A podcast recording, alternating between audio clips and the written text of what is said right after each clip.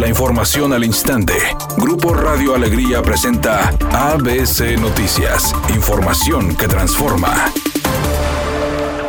Ante la falta de información para los consejeros sobre el contrato de arrendamiento de 800 camiones, la votación sobre este tema fue suspendida en la sesión extraordinaria de la Junta de Gobierno del Instituto de Movilidad. Así lo informó Óscar Lozano del Consejo Cívico. Enviando una invitación a una junta que nos llegó la invitación el día de hoy para aprobar temas que no teníamos información. Yo lo que propongo es que pospongamos esta sesión una semana, nos manden toda la información que está aquí para poder realmente aprobar, no aprobar, hacer comentarios en relación a lo que están poniendo aquí. Si veo el punto 6 que está aquí, es solicitud de autorización para llevar a cabo los procedimientos para un contrato de arrendamiento de 800 camiones. No es cualquier cosa. Sí, no tenemos nada de información. La, convocatoria nos llega hoy en la mañana, sí, a nuestras instalaciones para una junta a las 12.30. Ya habíamos comentado, Hernán, en el caso Consejo de Metro de Administración de Metro que por favor las convocatorias las envíen con tiempo, que envíen información previa y estamos llegando a lo mismo. Por su parte, Hernán Villarreal del Instituto de Movilidad aceptó que no se había enviado la información pidiendo que la próxima sesión sea en menos tiempo para sacar adelante el tema del contrato de arrendamiento de las 800 unidades. Este miércoles inició la vacunación contra la influenza en las instalaciones del Hospital Materno Infantil para grupos vulnerables y donde la meta es vacunar a 1.300.000 ciudadanos. Así lo informó la secretaria de Salud en el Estado, Alma Rosa Marroquín. 1.300.000 neoloneses estará llegando la vacuna de forma gradual durante las próximas semanas. Estará vacunando de forma directa o se busca que, que se vacunen los grupos vulnerables, que son los niños menores de 5 años, las mujeres embarazadas, todo el personal de salud, las personas mayores de 60 años, todas del grupo entre 5 y 59 años, aquellos que presenten comorbilidades como diabetes, hipertensión, enfermedades crónicas del pulmón, del riñón, del hígado.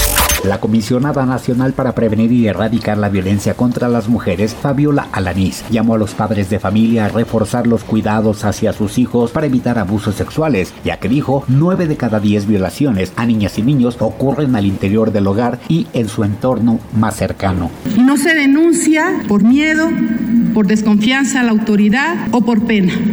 Y el mensaje debe ser muy claro. No habrá impunidad en esos delitos.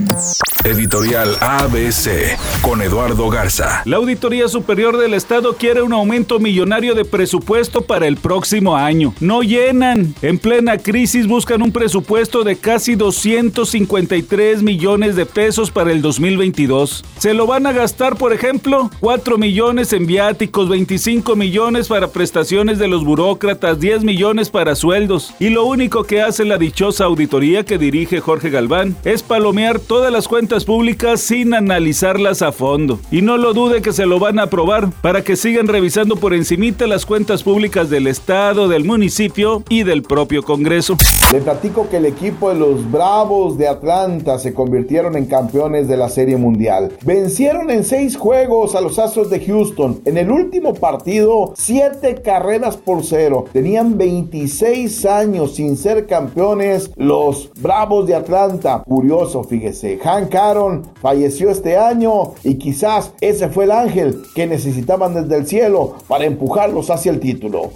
La cantante Shakira dijo a través de sus redes sociales que aunque extraña mucho al público y cantarles el vivo, pues no tiene prisa precisamente de volver a los escenarios porque está disfrutando enormemente su rol como mamá. Dijo que a partir del inicio de la pandemia está viviendo al máximo cada momento al lado de sus dos pequeños y disfruta mucho enseñarles, cocinarles y convivir con ellos.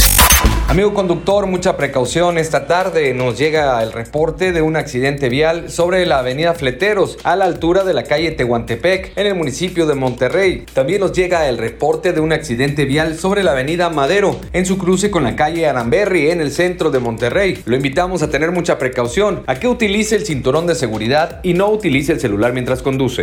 Es una tarde con cielo parcialmente nublado. Se espera una temperatura mínima que oscilará en los 20 grados. Para mañana jueves se pronostica un día con presencia de nubosidad. Una temperatura máxima de 18 grados, una mínima de 16. La actual en el centro de Monterrey, 25 grados. ABC Noticias. Información que transforma.